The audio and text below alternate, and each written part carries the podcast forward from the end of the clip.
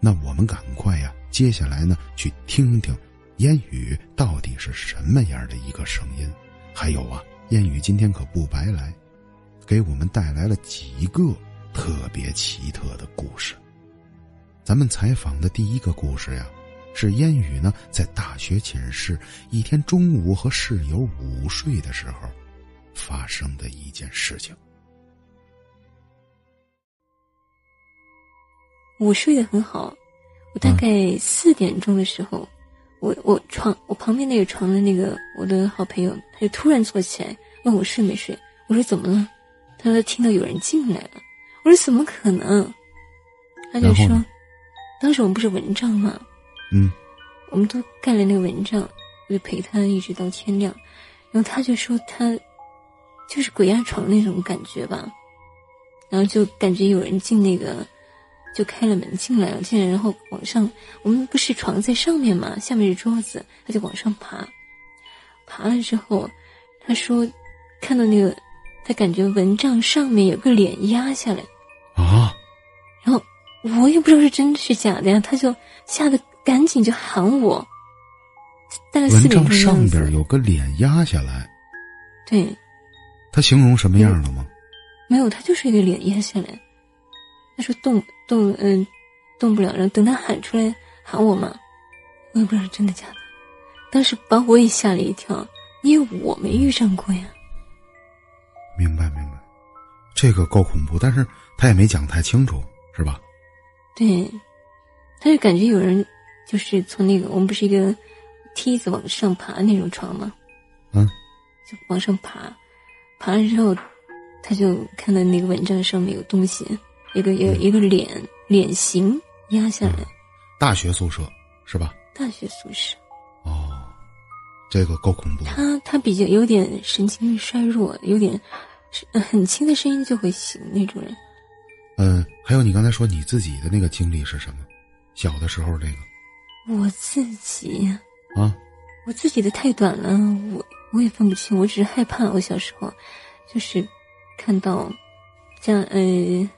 当时窗户外面有光，然后就看到，嗯，我当时我睡着了，然后我突然半半梦半醒之间，然后就转身，然后就我的对面是窗户嘛，看到一个很高的影子，那是半夜，可能就三点多，嗯嗯，很高的一个影子，就站在那不动，就站在我那个窗户那旁边。当我那么小，我也不知道呀，很高，比正常人高。嗯，一米八八几还是两米左右？我当时的印象很高，估计感觉应该是一米八。哦，因为你当时太小个儿了，是吧？对，我我就赶紧把被子被子一蒙就没事了。站在你窗外，一个黑影。不是，就在房内。啊！挨着窗户的。哦，站在窗边上，等于在你屋子里边。对，黑的，我没敢看呀，我就看一个很高的黑影子。嗯，你看到这黑影的时候，你几岁啊？我看这黑影子的时候，大概是小学，大概是多多大？小学？嗯，十岁八岁左右，是吧？对。然后你没告诉家长吗？我跟我妈说了，哎，都不不可能了，我爸妈都不信这个的。哎，后来等我长大了。我当时住在五楼，六楼是顶楼，六一共六层楼，我是住五楼。后来等我大了，那就是上大学回家之后，嗯，回到这边就那没有发，从来没有遇到过这样的事。但是我就做了一个梦，嗯，梦见就到了那个周围都是坟，然后坟中间有一个房子。嗯，房子里面有几个人，就是比较年纪大的那种。我就过去了，过去了，然后他们就嘴巴一张一合，但讲话但是听不到声音，可能是想跟我讲什么。然后我当时不知道为什么就理解那个意思，就自己不知道怎么就理解，就说我知道了，我会回去转告你们的那些亲属什么的，然后什么。给你们安排好什么什么什么，但是我一醒来就忘了那忘了那些承诺什么的，不不知道自己讲了什么。哎呦，这个也挺吓人的。这个梦，因为梦恐怖的梦很多，你这个做的，这个梦我感觉一个坟地围着一个房子，我天，第一次听说。当时自己的感觉是，好像他们就想，感觉有点，我以为是在托梦，就想让我转告他们的亲属啊、家属，也许是想烧东西，想是还什么心愿。我当时还答应的好好的，我说好好好，我一定记得。但是等我醒来，我就完全把那些答应的事全忘了。哦，哎呀，梦境的故事真的特别繁琐。我其实很很少讲梦的东西。The longest field goal ever attempted is 76 yards. The longest field goal ever missed, also 76 yards. Why bring this up? Because knowing your limits matters, both when you're kicking a field goal and when you gamble. Betting more than you're comfortable with is like trying a 70 yard field goal. It probably won't go well. So set a limit when you gamble and stick to it. Want more helpful tips like this? Go to keepitfunohio.com for games, quizzes, and lots of ways to keep your gambling from getting out of hand. 因为好多梦的东西讲不通， 我脑子吃不进去。很多梦境，梦的话就很多。那还有两个，都都有，反正就是阴节嘛。你说一下呗。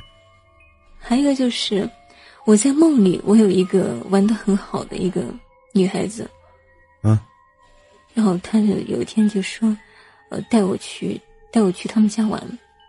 好，我就她就带我去他们家玩，然后我一看，我说你们家在哪呀？她指了指那个墙下面一个洞。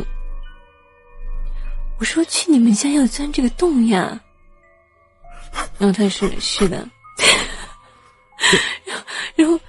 我就跟着他一起钻进去了，钻进去，然后进去之后，嗯，但感觉是另一个世界，就很多很多人嘛那种，啊，但是每个人脸上就没有什么生气，就那种有点自我自己感觉是有点偏阴间那种感觉，我就怕了，当时哇，然后他就他就跟我说要我别讲话，要我跟着他走，嗯。要跟着走之后，突然就就走了一会儿嘛，突然就好像好像是他爸过来了，他就把我们拉到一边。他爸也是那种感觉，阴阴界的感觉，就脸绿白绿那种感觉。嗯，就说你怎么把他带到这来了？他说，然后说赶紧走，赶紧走。然后我那个朋友这个时候。就是为什么呀？然后我就看到周围那些人感好像感有点感觉到我不是阴界的人，然后他爸和他就赶紧把我带带到那个洞那边去，让我出去，然后我又爬出去了。爬出去之后，就再也没见过他了。当时梦里是这么这样子的。在现实中，你这闺蜜出什么问题了吗？在现实中，我们不认识这样的人。不是，我是说，你不是梦到你的闺蜜吗？我梦见在梦里有一个闺蜜，跟我玩的很好。哦哦哦，不是现实。这闺蜜长什么样的？在梦里？扎马尾，一个女孩子，大概十八、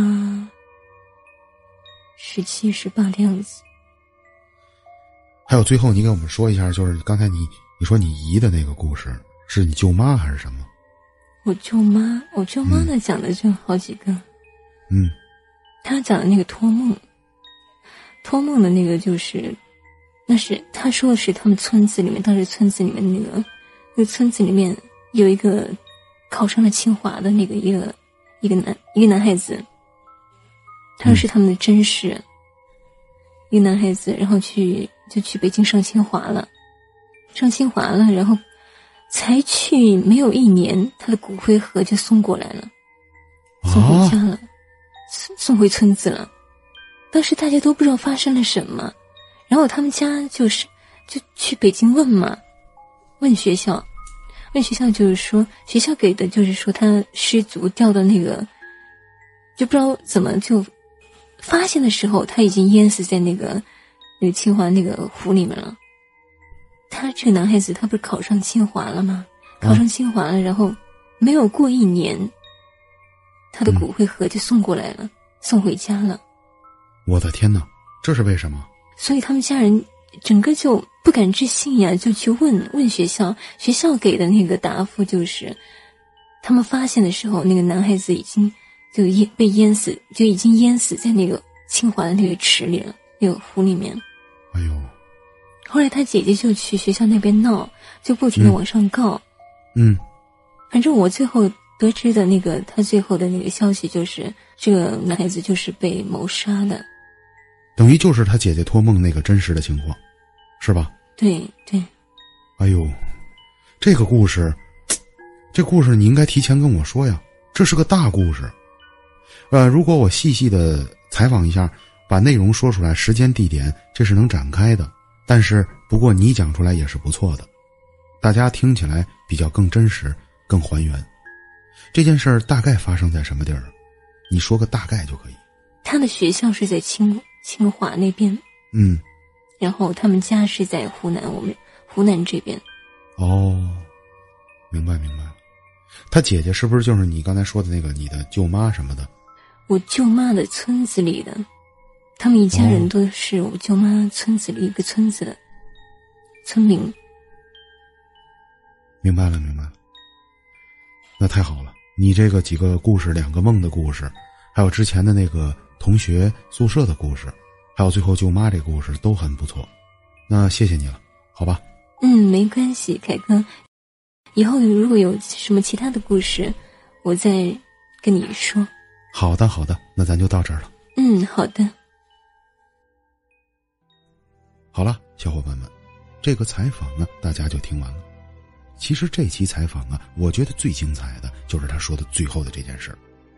这去世的这个弟弟竟然还能托梦，证实自己呀是被谋杀的。我觉得这个故事虽然惊奇，但并不是没有听说过类似这样的事件。在世界各地上，这样奇特的事件还是屡屡发生过的。但是至今呢，没有人能够站出来，这到底是个什么原